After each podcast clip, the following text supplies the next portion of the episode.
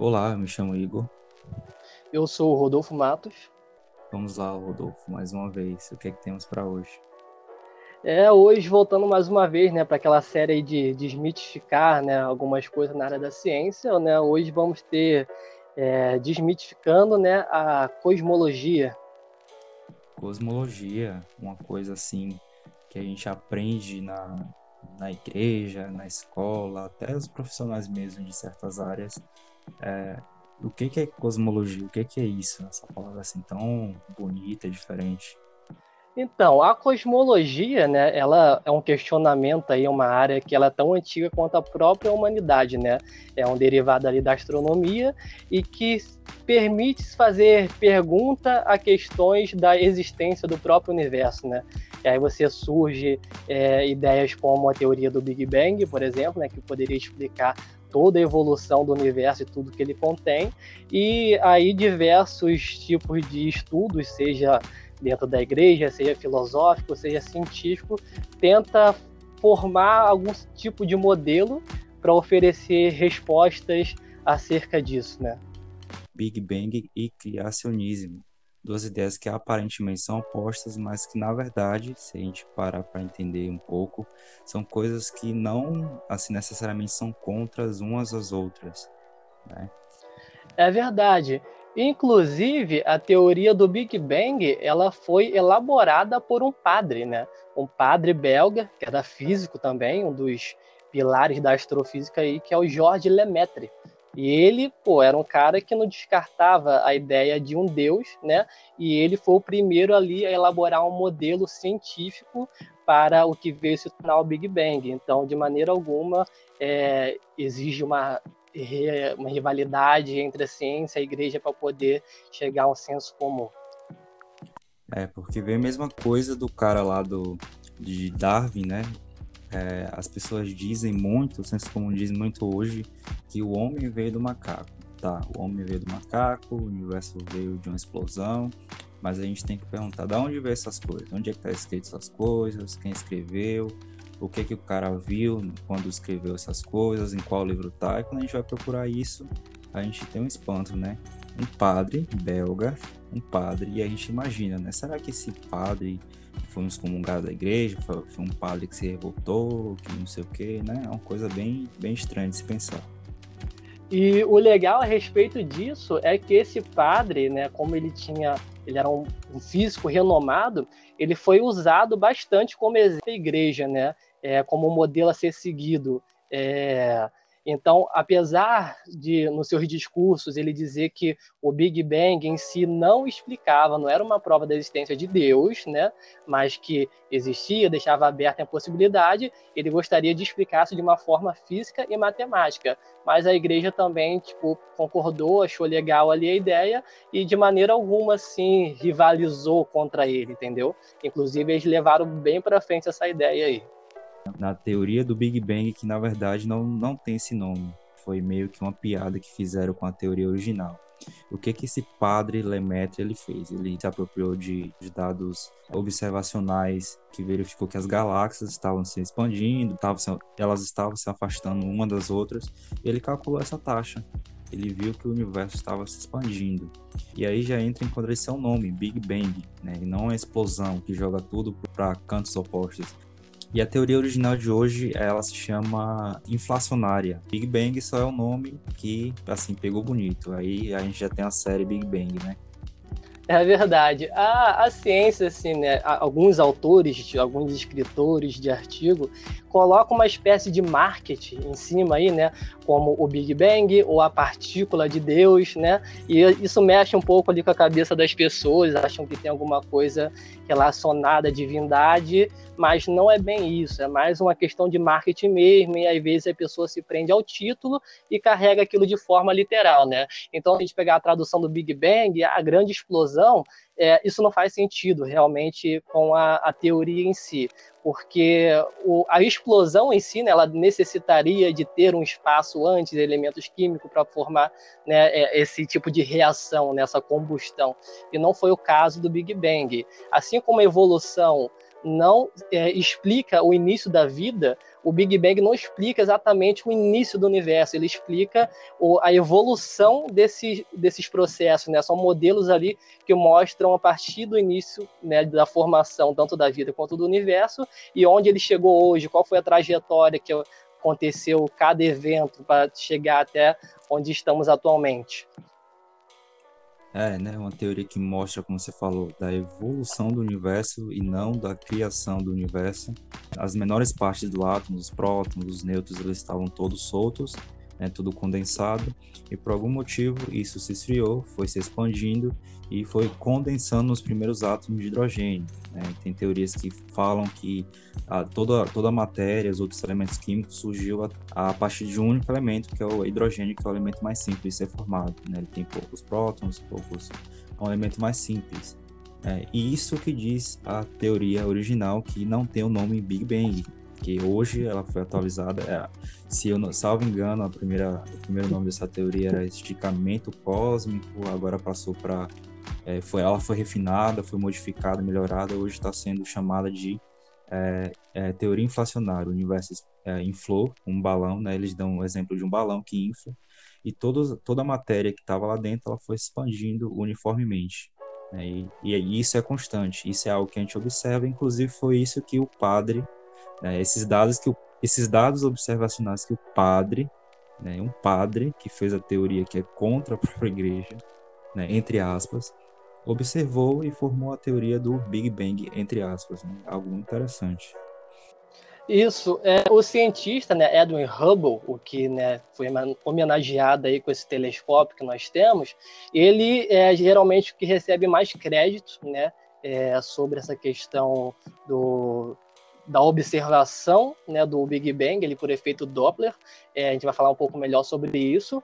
Mas a, a primeira pessoa a se arriscar né, a oferecer um modelo ali totalmente teórico foi o Lemaitre, né? E mais para frente ali, no meio daqueles estudos, o, o Edwin Hubble é, pôde colocar ali seus olhos no telescópio e conseguiu observar né, o que parecia ser algumas nebulosas, que na verdade ele conseguiu ali comparar com a nossa própria Via Láctea, descobriu que tinham outras galáxias, né? E quanto mais longe essas galáxias estavam, e é, o, o, maior, o, ela tendia para o vermelho, né? Que é chamado redshift. E, essas galáxias tendiam a se é, afastar cada vez mais de nós, né? Então esse efeito, né, que a gente chama de efeito Doppler, que ele serve também para ondas sonoras, a gente tem um exemplo aí por exemplo, de sirenes, né, de carros que estão se aproximando da gente, a gente ouve um barulho mais agudo e conforme ele se afasta, a gente ouve um mais grave, né? No, no redshift é parecido, né? A luz que se capta dessas galáxias, as que estão mais próximas da gente, tem um tom azulado e quanto mais elas se afastam, mais elas tendem ao vermelho. Então ele pôde perceber através desse espectro que essas galáxias estão se expandindo. Então se elas estão expandindo hoje significa que ontem elas estavam mais próximas, né? Então, o quão próximas essas galáxias poderiam estar uma da outra até que se pudesse sugerir um início para isso tudo, sabe? Onde tudo tivesse condensado num único ponto. E se fala muito, ah, como é que eu vejo que uma estrela está a certa distância? É, todas as informações que nós temos do espaço, do universo, é através da luz. Né? Os corpos que têm reações nucleares, as estrelas, por exemplo, elas emitem luz. E a gente tem que saber todas as, todas as propriedades da luz. E essas propriedades da luz conforme ela vai interagindo vai se movimentando né? Uma estrela se movimenta a gente sabe que é, ela está se afastando você explicou o efeito Doppler e ela está se aproximando né? e as pessoas colocam isso na, na questão. É verdade o universo que nós conhecemos hoje, né, a gente tende a falar que o universo é infinito porque a gente não tem uma unidade para poder medir ele, né?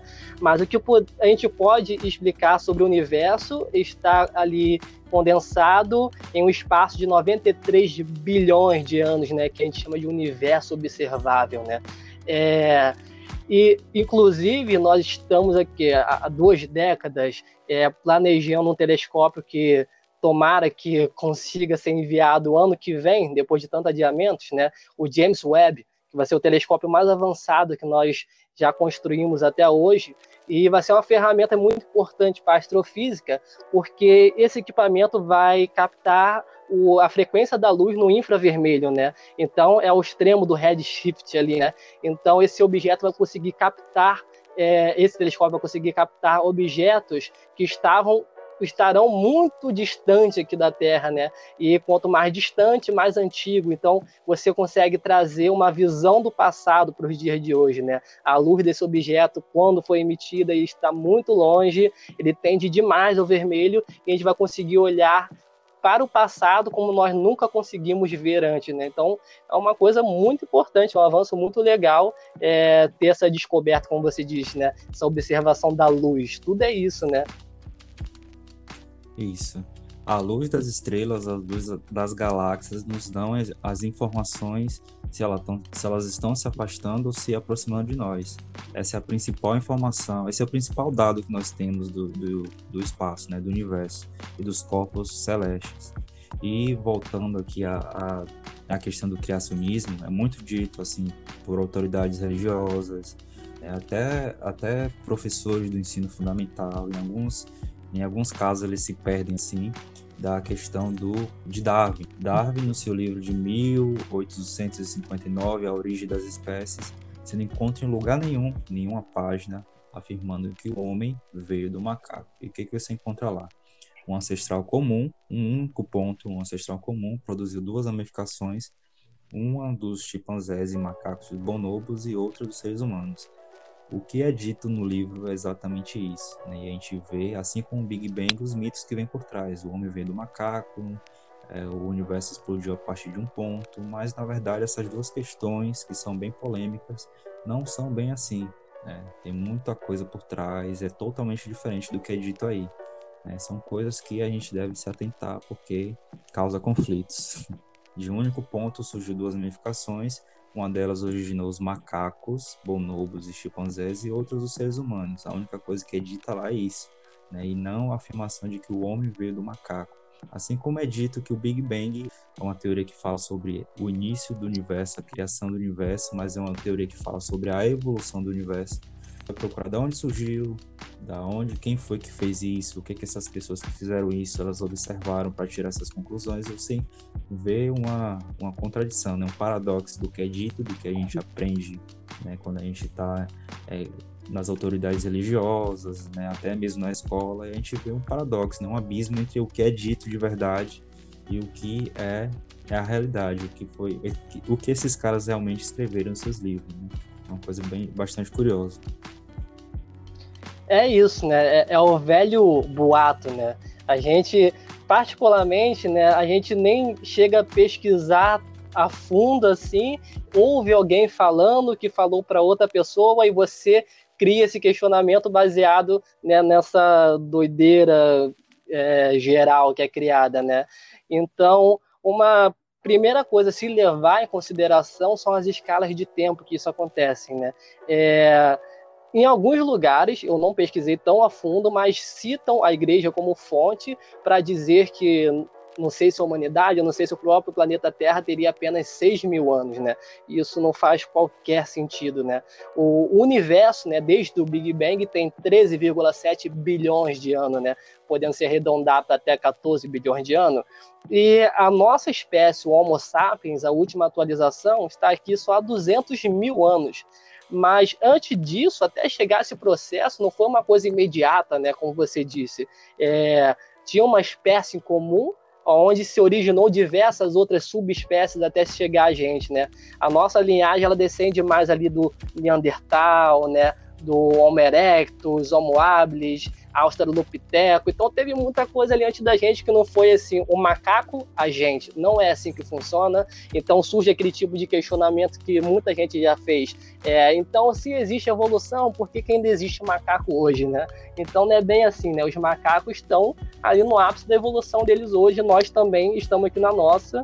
Então, é, nós compartilhamos ali algumas semelhanças, alguma coisa no DNA, mas não somos da mesma família. Nós não viemos do macaco, não teve nenhum macaco ali que cruzou e nasceu um ser humano. Não é assim que funciona. A evolução ela é muito, muito longa. Ela acontece ao longo de milhões de anos e são diferenças sutis ali até vir uma próxima atualização da espécie, né?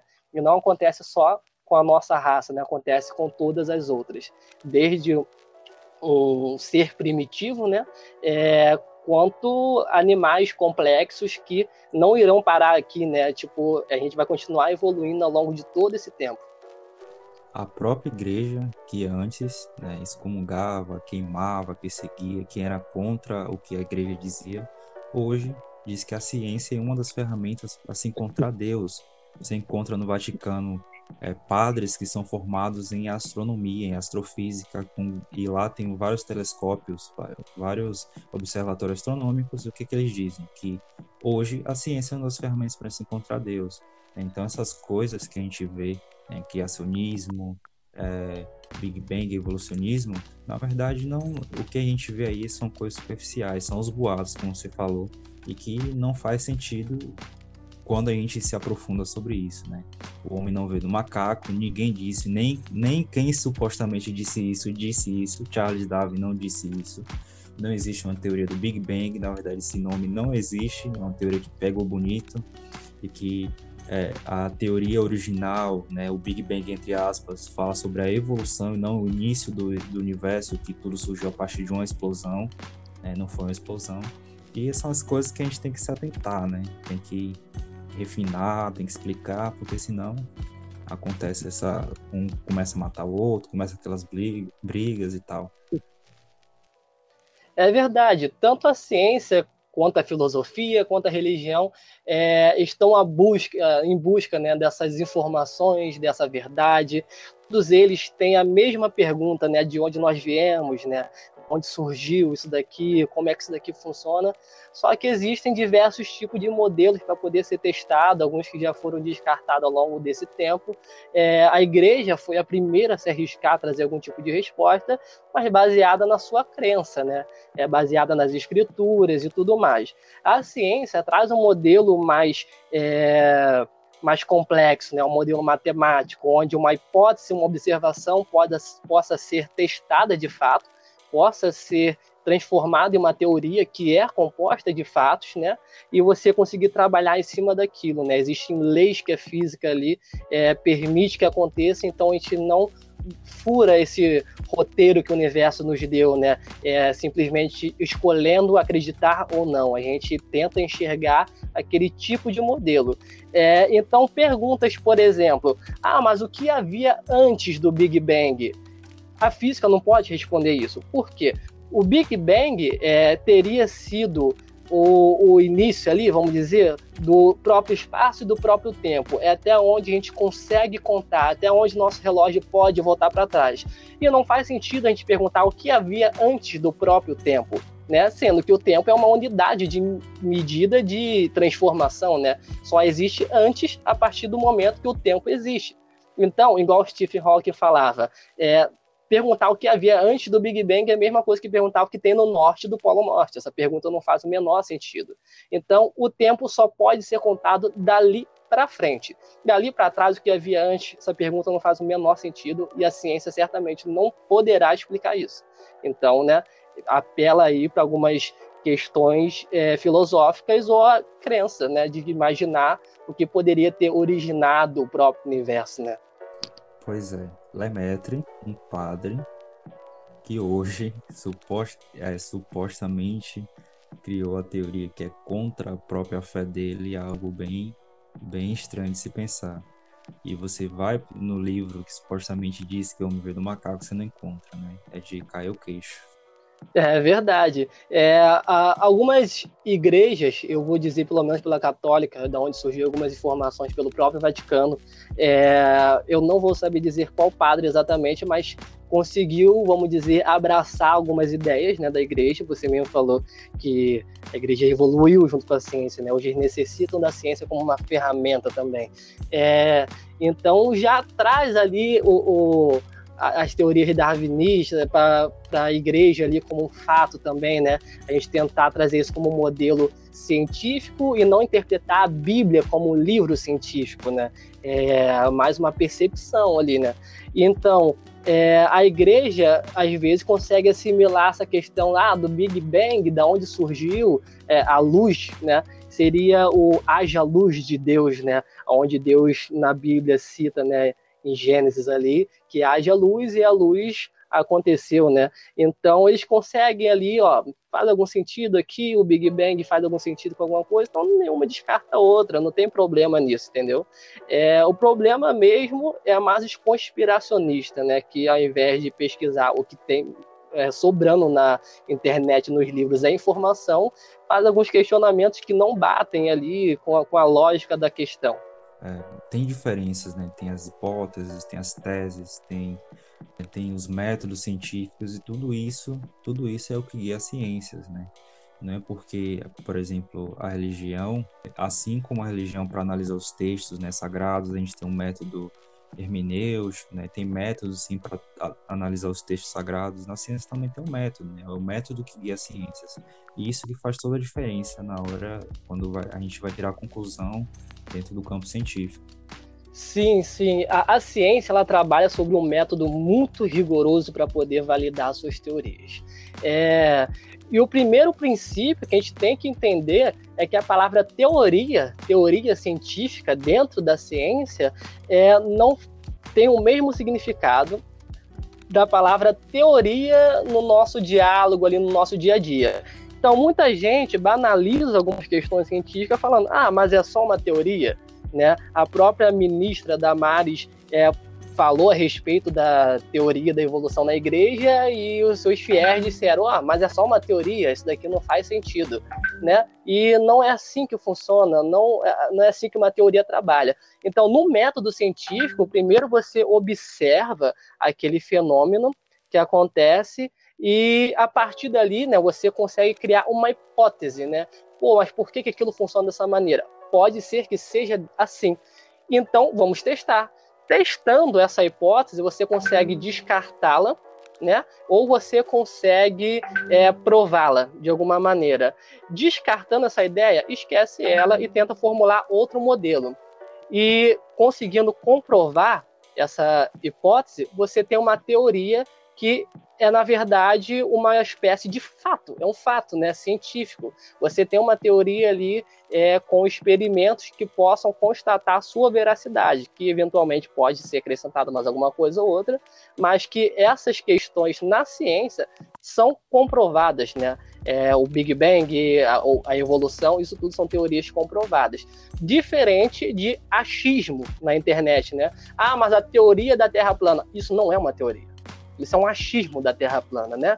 Alguém que uh, tanto fala que é uma teoria da conspiração, né? Isso não se encaixa com o método científico. O método científico é muito rigoroso para poder validar esse tipo de processo. E é bom lembrar que após o positivismo, cada ciência tem o seu método científico diferente, né? E que muitas vezes, quando você vai comparar, as outras ciências vão, vão debater o que é certo e o que é errado, há um conflito porque o método é diferente. Quando você utiliza um método diferente, você encontra resultado diferente. Sim, tem muitas questões que acabam ficando em aberto na ciência, é, principalmente por você não conseguir traçar um modelo é, observacional, né? Voltando àquela questão da luz que você até é, citou lá como sendo muito importante, porque é isso que nossos olhos veem, né? É luz, né? É, então nós temos questões em aberto no universo, como a matéria escura, a energia escura, os próprios buracos negros, porque esse tipo de formação ali não interage com a luz, né? Então nós não conseguimos observar esse modelo, nós conseguimos é, é perceber é, algumas incongruências no universo. Por que, que as galáxias giram tão rápido dessa maneira? Para ela girar dessa maneira, ela deveria ter mais massa do que ela tem atualmente. Pô, mas se essa massa aqui que a gente é, é, está supondo não seja visível aos nossos olhos? Pô, pode ser que sim. Então, o que seria isso? Uma matéria escura? Seria uma matéria que não interage com a luz? Pode ser que seja. E essa energia que faz o universo se expandir também, a gente não consegue ter é, uma interação direta com ela, né? Energia escura. Então, tudo que nós conhecemos, tudo que é é, é, matéria, no geral, no universo, nós mesmos, corresponde a 4% do universo, né? O resto é mistério porque nós não conseguimos trazer esse tipo de coisa ali para nossa observação direta, para traçar modelos matemáticos é, para poder fazer esses testes, para poder validar essas coisas. Então, assim, o universo se esconde demais atrás dessa escuridão inteira, entendeu? Então, a gente tem diversos tipos de modelos para tentar é, traçar essa ideia, né? O que futuramente a gente possa conseguir alguma maneira de desvendar esses mistérios aí.